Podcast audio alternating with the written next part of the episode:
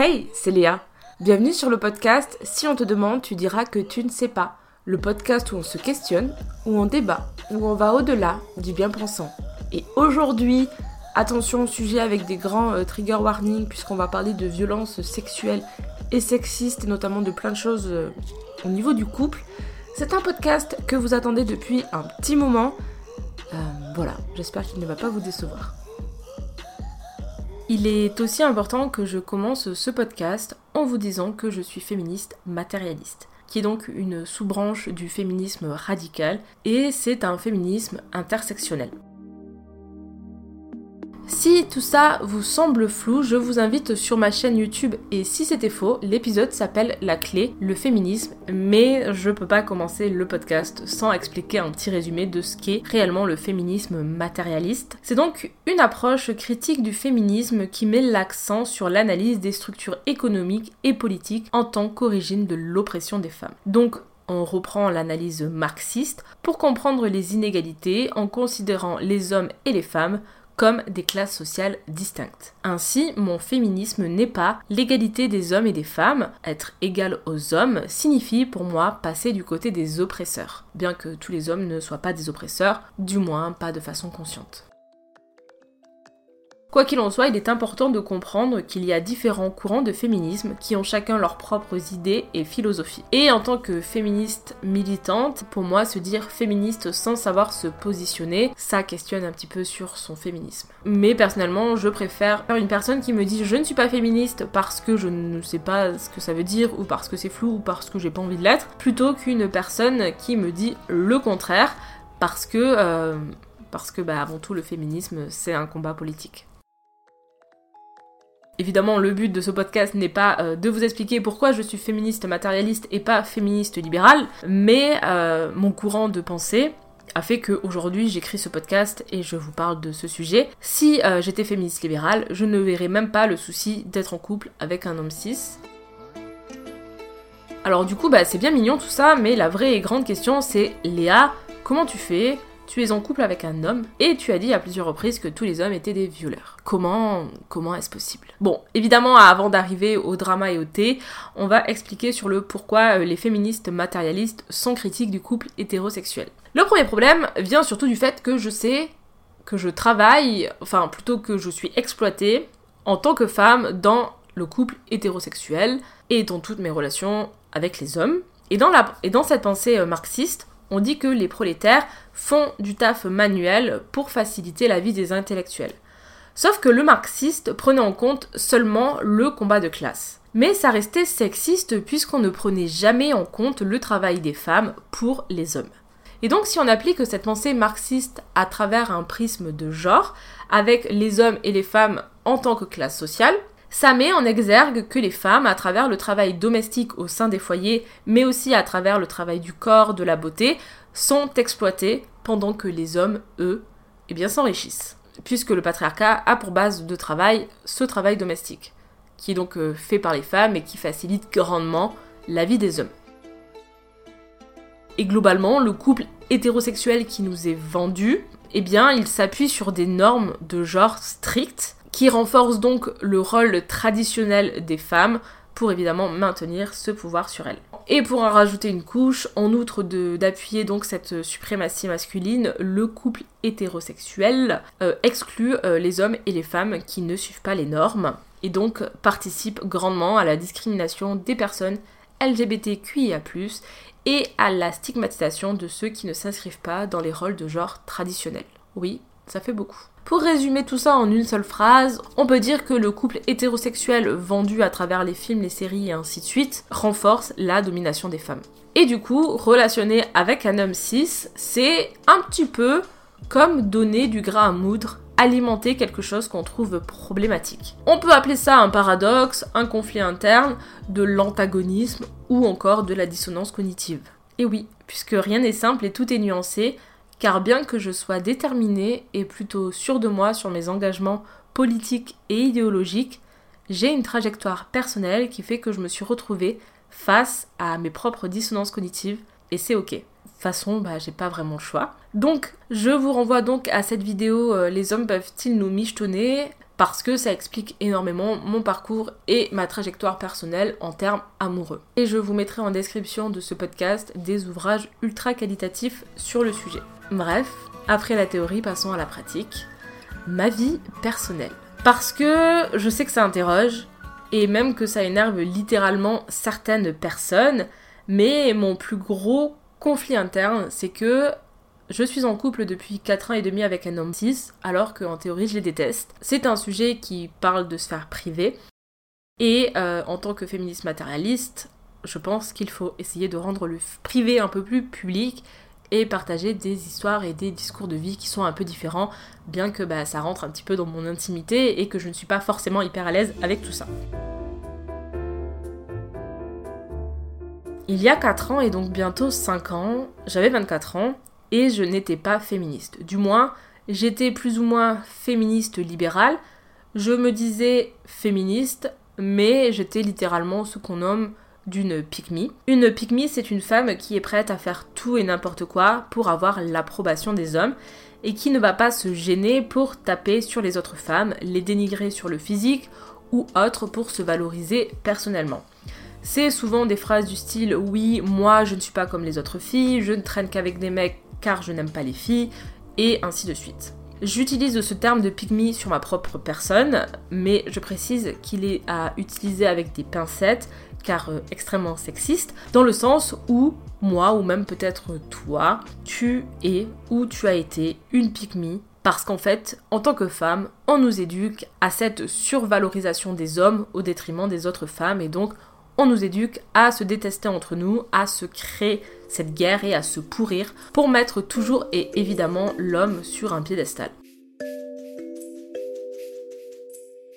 Et bien qu'avec le recul, je trouve ce genre de comportement insupportable et problématique pour les femmes, il y a 4 ans et demi, sans le regard des hommes, je n'existais pas. Et pour ça, j'acceptais des blagues et autres choses qui sont banalisées dans notre société mais qui, avec mes nouvelles lunettes de féministe matérialiste, je trouve intolérable. C'est ce qu'on appelle donc des violences symboliques. C'est une forme de violence peu visible et non physique qui s'exprime à travers les normes sociales et qui s'observe dans toute structure sociale. Bref, du non-respect de ma personne et des humiliations sexistes. Mais, après tout, j'ai été éduquée comme ça et pour moi tout était normal. Tout le monde autour de moi parlait comme ça des femmes, même de leurs femmes, parce que j'ai eu une éducation très genrée, très stricte sur ça, et donc même si je sentais au fond de moi une injustice, je n'avais absolument pas les mots ni assez de recul pour le voir.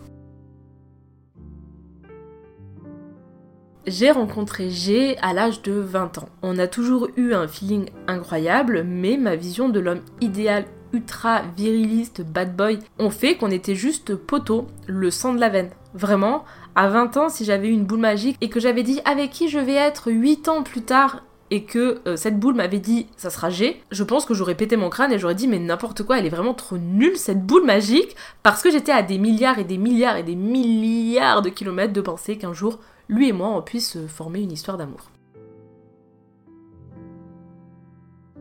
Néanmoins, 4 ans plus tard, donc à mes 24 ans, on s'est retrouvés grâce à mon meilleur ami Quentin, et à partir de là, de façon inexplicable et terrible, a germé des sentiments pour ce garçon. J'étais vraiment face à un, conflit interne parce que dans ma tête, c'était réellement jamais de la vie. Jamais de la vie tu ne pourras être avec ce garçon. Ça n'a aucun sens, sors-toi cette idée de la tête. Et, il pensait la même chose de moi. Donc on a eu un début horrible et assez violent. Pas physiquement, mais dans les mots et dans la situation. Et donc en ce début de relation, il s'est comporté comme un mascu toxique, donc sans tromperie aucune, mais il a été abject, détestable, irrespectueux. Et aujourd'hui, ça serait un énorme red flag. Aujourd'hui, le mec se comporte comme ça, je me barre loin, hyper loin, et plus jamais il entendra parler de moi. Mais à l'époque, eh ben en fait, il était juste dans son rôle très genré et moi dans le mien. Et donc, bien que ça soit douloureux et terrible, ben je pensais que c'était normal puisque l'amour c'est ça, c'est la passion, c'est se déchirer, c'est se faire du mal. Et pour moi, euh, rien n'était alarmant. En fait, pour moi, l'amour c'était violent puisque j'ai été élevée dans les cris dans les manipulations et dans les violences psychologiques et que j'ai jamais réellement vu d'affection entre mes parents, ben, pour moi, un couple qui ne se déchirait pas, c'était un couple qui ne s'aimait pas. Et aujourd'hui, j'ai encore des fois un peu de mal à me dire, en fait, quand tu t'en disputes pas avec ton partenaire, tout va bien. Mais des fois, j'en fais des blagues du style Oh là là, ça fait longtemps qu'on s'est pas disputé, il faudrait peut-être qu'on fasse une petite dispute parce que j'ai l'impression que tu ne m'aimes pas. Aujourd'hui, c'est devenu un petit peu une, blague entre nous, mais c'est quand même problématique de penser que pour s'aimer, il faut se déchirer sur les dessus et se faire du mal. On part dans une relation avec un terreau euh, plutôt favorable à de la violence. Et ça, ça dure quasi pendant un an, un an et demi. On arrive donc à mes 25 ans. Moi, de mon côté, je me suis inscrite en psychologie, donc je suis étudiante en psychologie. Et donc, je découvre des gens, je me mets à lire, à me renseigner, à me cultiver. Et il y a une part de moi qui commence à me dire stop, en fait, c'est pas possible. C'est pas ça l'amour, en fait, il y a un problème. Et si c'est ça, eh bien, moi, j'en veux pas. Je préfère être seule que vivre ça, en fait. C'est sûr et certain, je veux être seule. Et du coup, notre relation s'arrête. Bon, pour la dixième fois, parce qu'en fait, on s'embrouillait tellement tout le temps qu'en fait, on s'arrêtait, on se remettait ensemble, on s'arrêtait, on se remettait ensemble. Mais ce coup-ci, c'est différent. Parce que pour la toute première fois, en fait, on ne se parle plus du tout. Et au fond de moi, commence à naître donc une forme de haine envers lui. Parce que bah, je me pose plein de questions sur moi, sur lui, sur pourquoi, sur le tout.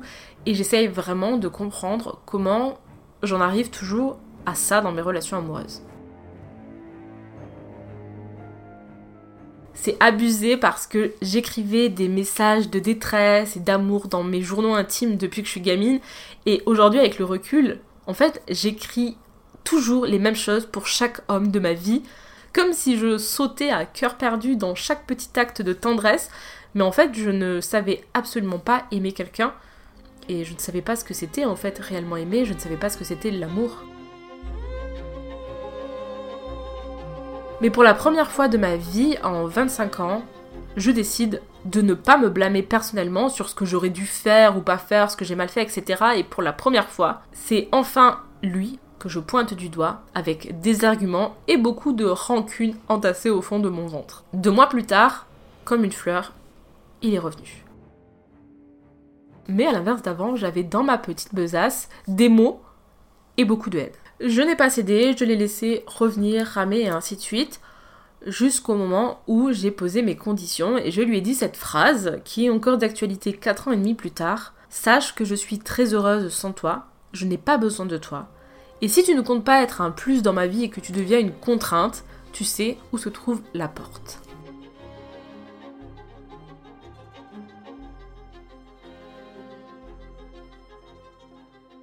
Donc la Léa qui a commencé cette relation avec ce garçon n'est pas la Léa que je suis aujourd'hui. Plus du tout même. Entre-temps, bah, j'ai eu une double licence en psychologie et sociologie, et surtout en 4 ans et demi, je suis passée de anti-féministe à féministe matérialiste, qui est donc un féminisme radical. Et pendant les deux premières années de notre couple, j'ai énormément changé. Politiquement déjà, il m'a rencontré, j'étais euh, libérale, très capitaliste, très méritocratie, mais euh, globalement euh, mépris des autres et des gens faibles, et évidemment très condescendante et hautaine. Et pendant cette période de transition, donc de celle que j'étais avant à celle que je suis aujourd'hui, j'en ai jamais réellement parlé, mais ça a été très très difficile pour moi de joindre les deux bouts parce que en fait je suis devenue littéralement tout ce que je détestais. La personne que je voyais en moi, mes choix, ma vie, etc., c'était tout ce que je détestais au plus profond de moi. Et j'avais l'impression d'être une parodie de moi-même. En fait, c'est comme si j'avais ouvert toutes les portes de euh, mes propres dissonances internes. Mon contenu sur les réseaux, je le détestais, mes pensées, tout en fait. Et je ne savais pas encore me situer. J'étais juste perdue. Et c'est donc vers euh, cette troisième année environ de relation, donc euh, à peu près vers mes 26 ans, que je me suis réellement stabilisée dans ma vie. Et je considère ça comme un énorme privilège, puisque j'étais enfin prête à creuser les sujets comme les relations amoureuses et familiales, de est-ce que toute mon éducation était toxique, est-ce que moi-même j'étais toxique, et bref, petit à petit j'ai changé ma vision de la vie, de bord politique et donc aussi de féminisme. Et sur cette grande barque de vie et de questionnement, à côté de moi se trouvait toujours G, qui lui aussi évoluait et pagayait en même temps que moi. On parle tout le temps, on débat pendant des heures, on adore ça. Et en fait, on adore passer du temps ensemble. C'est genre mon humain favori. Bien évidemment, pendant le début de ma transition et de mes idées, on n'était pas forcément d'accord. Surtout que voilà, ma vision des hommes et mon féminisme, il faut en parler pendant des heures et des heures pour comprendre pourquoi ben, j'en suis là. Et c'est vraiment très important d'avoir en face de soi une personne qui ne te domine pas, qui n'essaye pas de te dominer ou de prendre le pouvoir par euh, diverses techniques en fait, sur notre bateau et donc dans la cause, puisque c'est comme ça qu'on appelle notre couple, dans cette cause commune, nous sommes égaux. Et si l'un des deux commence à prendre un peu plus de pouvoir, eh bien ça ne passe pas. On en parle, on établit des règles, on pose nos limites, et ce sont donc les règles de notre cause. Donc j'apprenais des choses, je lui en parlais, il essayait de comprendre et réciproquement, il m'apprenait des choses, on en parlait, bref, on parle de plein de sujets. Et donc pendant un an, on a bien battu donc sur tout ce qui était féminisme, sur le ménartrage, sur la psychologie, sur le genre, et ainsi de suite. Au tout début, dans les débats, c'était très compliqué parce qu'en fait, il débattait de façon euh, que je vais nommer de masculine. Mon meilleur exemple reste notre cher président de la République Macron. C'est une façon de débattre qui est socialement admise et même ultra valorisée quand t'es un homme, mais globalement c'est euh, parler en imposant son point de vue, couper la parole à la personne en face, ne pas l'écouter et euh, répondre de façon avec des propos justes mais toujours un poil à côté de ce que la personne te dit en face c'est évidemment mépriser et rire euh, ouvertement au visage de la personne quand t'es pas d'accord avec elle. Et évidemment, le meilleur dans tout ça, c'est de parler de façon très assurée et assumée sur un sujet dont tu ne pipes pas grand chose en fait. Eh bien, le problème, c'est que euh, le débat à la Macron, bah, je sais aussi le faire et même très bien. Donc, quand mon copain ou même autre hein, commence un petit peu euh, à faire ça et que je vois que ça s'installe dans le débat, eh bien, de mon côté, je me ferme et je dis des trucs du style euh, Ok, d'accord. Hum, hum, hum, et je sais pas de débattre. Enfin, ça sert à rien, la personne te coupe tout le temps la parole, elle impose, elle parle plus fort, etc.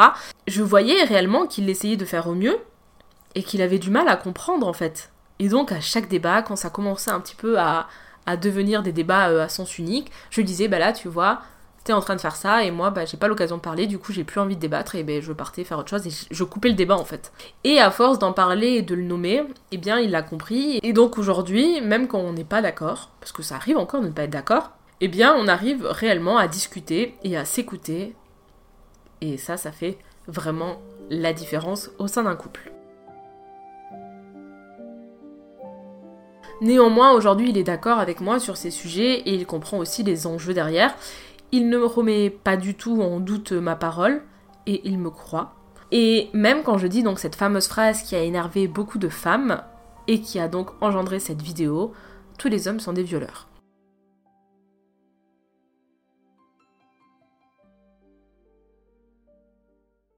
Et c'est assez anecdotique, mais par exemple, j'ai 30% d'hommes euh, qui me suivent sur Instagram, et ceux qui m'ont répondu m'ont dit qu'ils avaient compris alors que j'ai été incendiée en MP par des femmes car OMG, non, mon mec n'est pas un violeur. Et euh, beaucoup de ces personnes m'ont dit, je pense, dans un but de m'énerver et donc de reprojeter cette haine que j'ai pu leur faire ressentir. Et du coup est ressortie cette phrase qui ressort le plus souvent, oui mais tu dis que tous les hommes sont des violeurs, ça veut dire que ton mec et ton père sont des violeurs. Eh bien la réponse est oui, je le pense.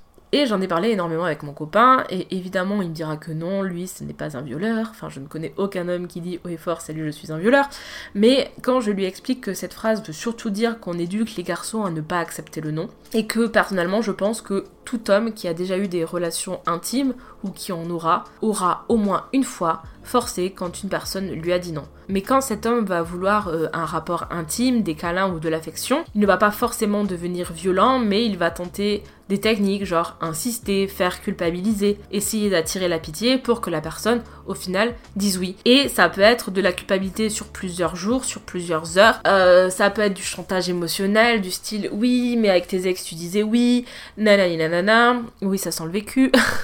Euh, ça va être des, petites phrases du style euh, ça peut durer des heures, des, heures et de façon non violente ou ça va être sous forme de débat. Puis c'est très insidieux parce que euh, la personne en face va se dire oui, mais vas-y, s'il te plaît et tout, mais si tu m'aimes, pourquoi pas, mais avec tes ex, oui, mais avec moi, non, mais je me sens rejetée. Et puis en fait, il va commencer à, débattre sur le fait que tu ne veuilles pas. comme s'il y avait le droit de débattre en fait.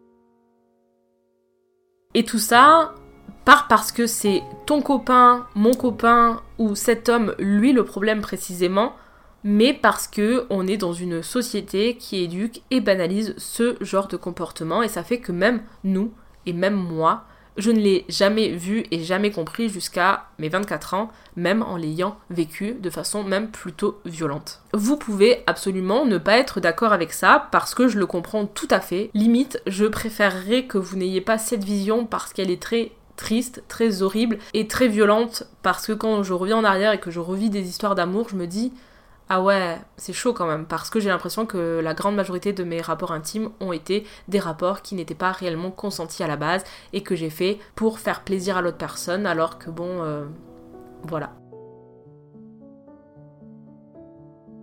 Et évidemment, oui, il y a des nuances à avoir quand tu dis ce genre de phrase. Mais le but de cette phrase, c'est absolument pas de dire oui, potentiellement, il y a des mecs qui sont des violeurs, parce que c'est obvious que tous les hommes de la planète et de tout le monde vont se dire bah moi je fais partie du potentiel, oui il y a des violeurs mais moi je le suis pas. Encore une fois, personne va dire bah si moi je suis un violeur. Enfin ça n'arrivera quasi jamais et du coup tout le monde va se cacher sous ce potentiel violeur. Et donc ainsi ne pas réfléchir à ses propres comportements. Alors que c'est un continuum et que je pense sincèrement que tous les hommes et donc femmes qui relationnent du coup avec eux doivent se questionner réellement sur ça parce que c'est tellement banal, insidieux et ancré dans notre quotidien qu'on ne s'en rend même plus compte que des fois en fait on se retrouve à euh, subir des relations sexuelles forcées. Et mon copain et moi, on est d'accord sur le sujet. Donc notre relation, cette troisième année, a changé sur énormément d'aspects, sur l'intimité, sur la vision de la vie, sur la charge mentale, et il s'est déconstruit en même temps que moi, même si évidemment ça ne sera jamais assez. Et il le sait, et je le sais, et je suis face à ça.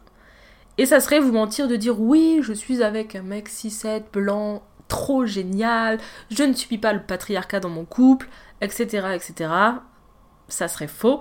Euh, je suis face à un homme qui est donc euh, mon meilleur ami et mon meilleur allié, mais qui est quand même prisonnier de ses propres démons. Je le sais, je le vois, je sais qu'il écoutera toujours plus un homme que moi. Euh, alors que ça n'a aucun sens, et même quand je lui dis, il me dit mais c'est vrai que ça n'a aucun sens. Truc tout bête, par exemple, je vais lui dire un truc, il va dire ah ouais c'est cool et tout, mais il va me montrer une vidéo d'un homme qui dit la même chose que moi, il va dire oh là là t'as vu c'est trop génial. Et pour reprendre l'exemple que j'avais déjà donné sur la vidéo sur euh, les michto, avec ce truc d'être un vrai homme ou une vraie femme, c'est-à-dire correspondre en tout point à la norme sociale de son genre, soit de façon très résumée, un homme fort et puissant vs une femme douce qui se soumet, et eh bien encore une fois, c'est des continuums et dans les disputes, il va avoir tendance à se comporter donc comme un vrai homme, alors que moi, bah, en face, dans la dispute, je ne me comporterai jamais comme une vraie femme parce que j'ai été, encore une fois, éduquée de façon très masculine. Mais dans ces moments-là, dans les moments de crise et de dispute, eh bien, je me sens obligée, obligée de devenir une vraie femme et donc de renier qui je suis pour calmer le jeu parce que évidemment je sais cette réalité qui est horrible, il n'a pas peur de moi. Alors que réciproquement, j'ai peur de lui parce que c'est un homme, tout simplement. Et ça, eh bien, je ne le supporte pas du tout. Et je ne parle absolument pas de violence physique, mais juste des violences psychologiques qui ne devraient jamais exister même lors d'une dispute, mais qui existe malheureusement dans tous les conflits à base de qui sera le plus fort, qui aura le dessus. Et encore une fois, moi ça je ne peux pas et je ne le supporte pas et c'est quelque chose qui me contrarie beaucoup et qui me, qui me questionne en vrai, qui, qui me pose des problèmes. Je le vois, je le sais et je l'analyse et on en parle énormément. Et même lui, il me dit oui, t'as raison en fait. C'est une façon euh, viriliste de se comporter. Ça, c'était très très présent au début de la relation. Mais finalement, aujourd'hui, bah, on a plein de règles de couple, de stratégies pour ne jamais arriver à une dispute, et ça fait que quand même, ça reste extrêmement rare que je voie ce côté de lui. Ce côté que je déteste du plus haut point, et qui fait que euh, sur ce continuum donc du vrai homme, j'ai tendance aujourd'hui à m'éloigner de ce qu'on pourrait socialement définir comme un vrai homme. Je sais qu'aujourd'hui j'aurais beaucoup de mal à relationner avec un homme cis si je me séparais de mon copain, et encore plus avec un vrai homme, entre guillemets, euh, le plus extrême sur le continuum, parce que euh, ces personnes m'effraient.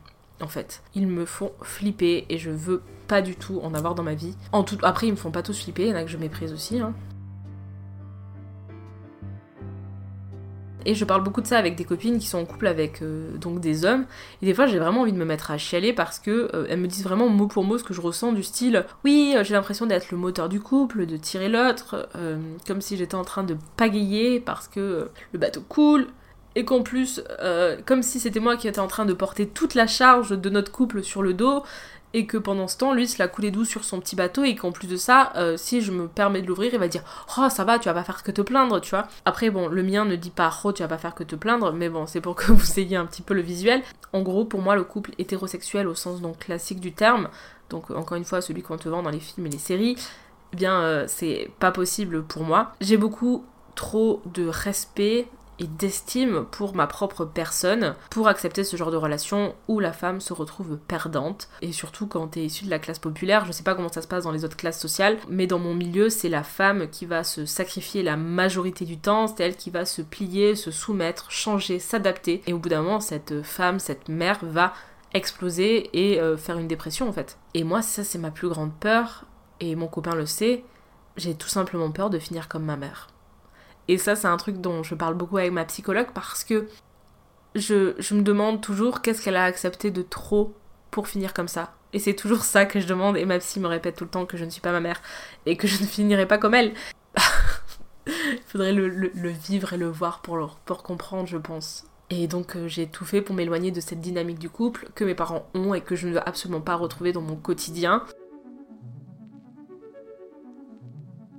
Il y a des personnes, et même ma mère, qui me disent Oui, mais t'as grave de la chance d'être avec G parce qu'il fait plein de trucs, etc., etc. Et ça me fait rire parce que j'ai pas de la chance, c'est pas une chance en fait. C'est un travail énorme que j'ai dû faire d'abord sur moi pour comprendre tout ça et ensuite pouvoir lui expliquer. C'est pas une chance en fait, c'est un coût énorme de travail, de psychologie, d'être la psychologue des hommes, de devoir les déconstruire, de devoir faire ce travail, de devoir. Euh, euh, essayer d'apaiser les tensions, de comprendre les tensions, de mettre des règles, etc., etc. Ça part de moi et ça me fatigue de devoir faire ce travail. Après, je sais que pour le coup, bah, je suis passionnée par la psychologie, par la sociologie, etc. Donc aujourd'hui, ça fait 4 ans et demi et des fois, oui, j'ai toujours envie de prendre mes clics et mes claques et me casser de me retrouver seule parce que j'ai l'impression que tous les hommes sont éduqués à l'égoïsme et que c'est perdu d'avance pour moi. Je me, que je me suis fait baiser la gueule, quoi et que je trouverai jamais euh, le juste milieu, que ça... Enfin, le problème c'est pas j'ai en fait, c'est que je le quitte ou pas, bah, je retomberai sur potentiellement pire. Et, ça je veux pas. Mais en fait, dans le fond, tout au fond de moi, ces derniers mois, et notamment euh, depuis que je suis arrivée à Paris et que j'ai rencontré des personnes venant de milieux un petit peu différents et que j'ai aussi pas mal lu, euh, je ne déteste pas les hommes. Ça serait faux de dire que je déteste les hommes et que euh, je, voilà, ça serait faux. Néanmoins, je déteste les personnes euh, viriles. Et ça, qu'importe le genre de la personne.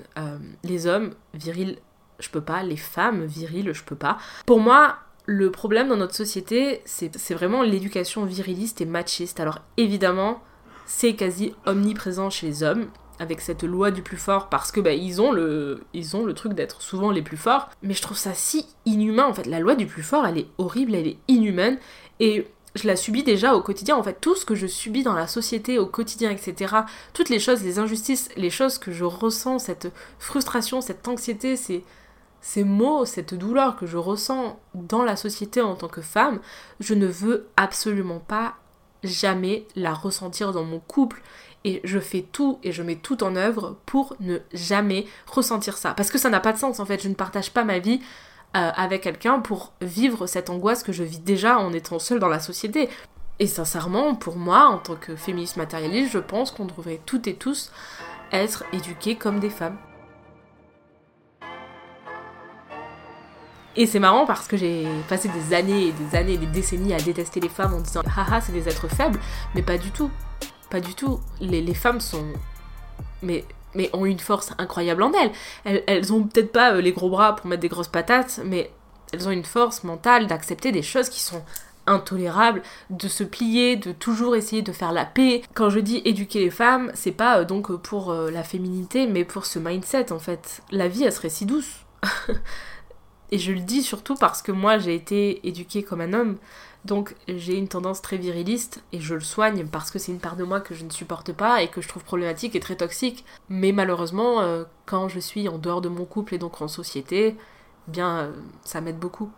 Et ça m'aide beaucoup à me protéger. Parce que mine de rien, j'ai quand même été socialisée en tant que femme. Et c'est pas le plus simple. Surtout dans une société qui est quand même assez violente.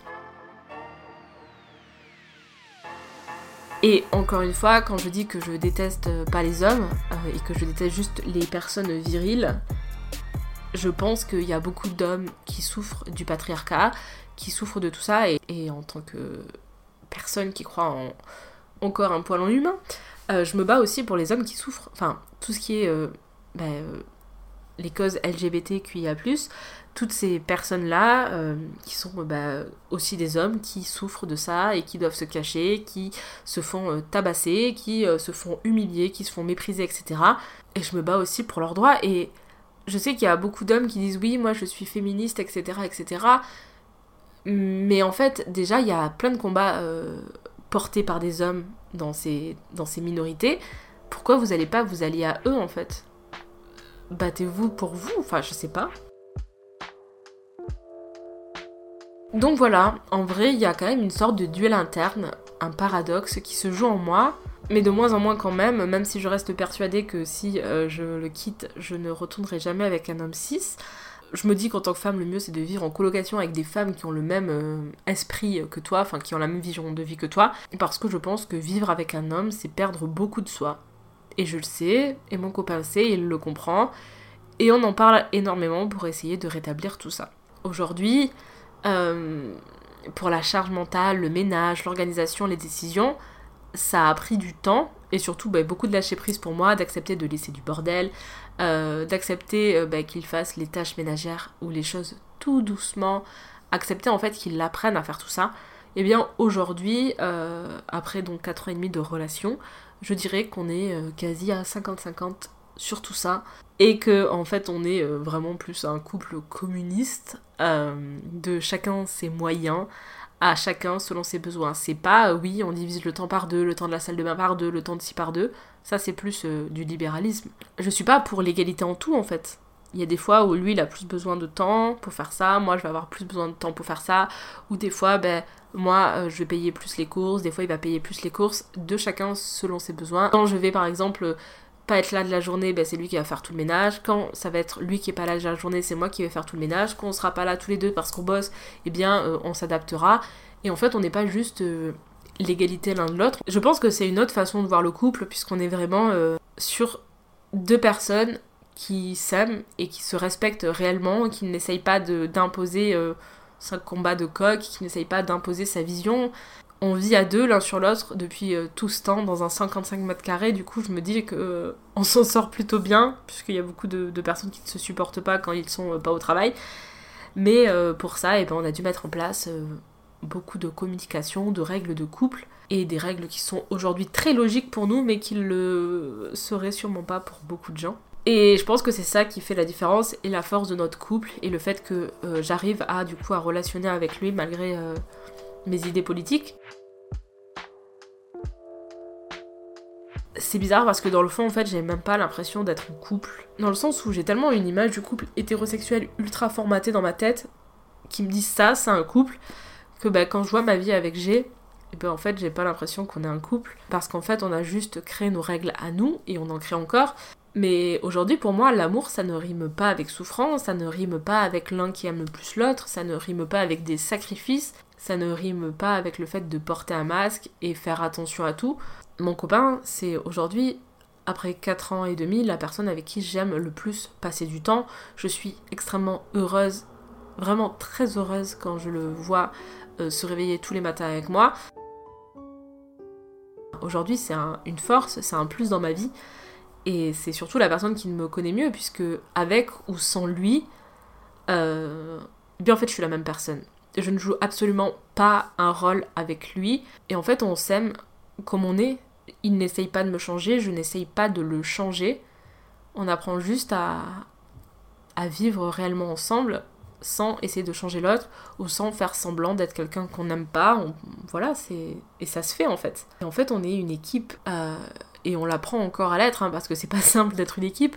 Mais je pensais pas dire un jour que j'aimerais toujours autant mon partenaire après 5 ans de relation et c'est très important du coup de ne pas s'enfermer dans son couple, de ne pas euh, avoir quelqu'un qui domine, ne pas avoir peur d'être soi, pouvoir s'épanouir, avoir une vie en dehors de son couple, pouvoir continuer à être des humains individuellement de son partenaire. Quoi qu'il en soit, moi je voulais créer une famille qui me ressemble, où l'émotion est importante, où l'on discute, où on apprend ensemble et où on évolue toujours en se soutenant et sans jamais être condescendant ou rabaisser l'autre.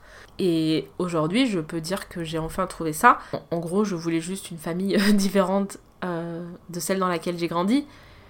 Et cependant, bien que je sois féministe radicale avec un homme cis et que ça se passe aujourd'hui très très très très bien, je sais que je ne recommencerai pas avec quelqu'un d'autre parce que bah voilà, c'est un investissement énorme que j'ai pu donner parce qu'on s'est rencontrés dans un contexte particulier, que c'est très coûteux et que souvent ça ne se termine pas comme ça se termine avec G et puis surtout que on sait pas comment ça va se terminer. Et par exemple, quand j'ai commencé à écrire ce podcast, j'étais plutôt pas confiante pour la suite et surtout pour Paris, puisqu'on a déménagé ensemble pour Paris.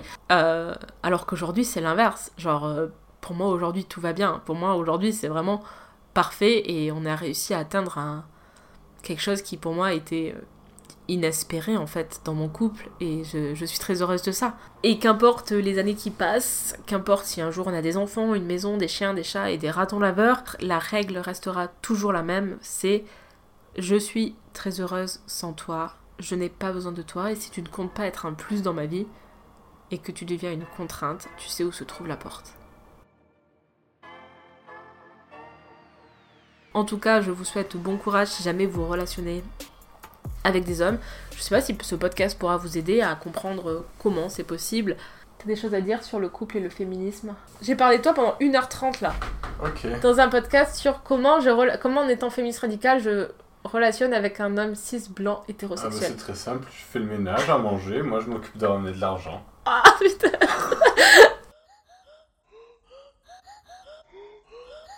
Sur ce, j'espère que ce long podcast aura pu t'aider et répondre à certaines de tes questions. N'hésite pas à venir me donner ton avis sur Instagram, Léa Chou avec de E. Et maintenant, si on te demande, tu pourras dire que tu sais.